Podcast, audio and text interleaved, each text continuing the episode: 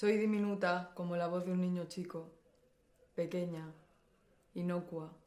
yo, todo lágrimas, pidiendo clemencia, pidiendo a veces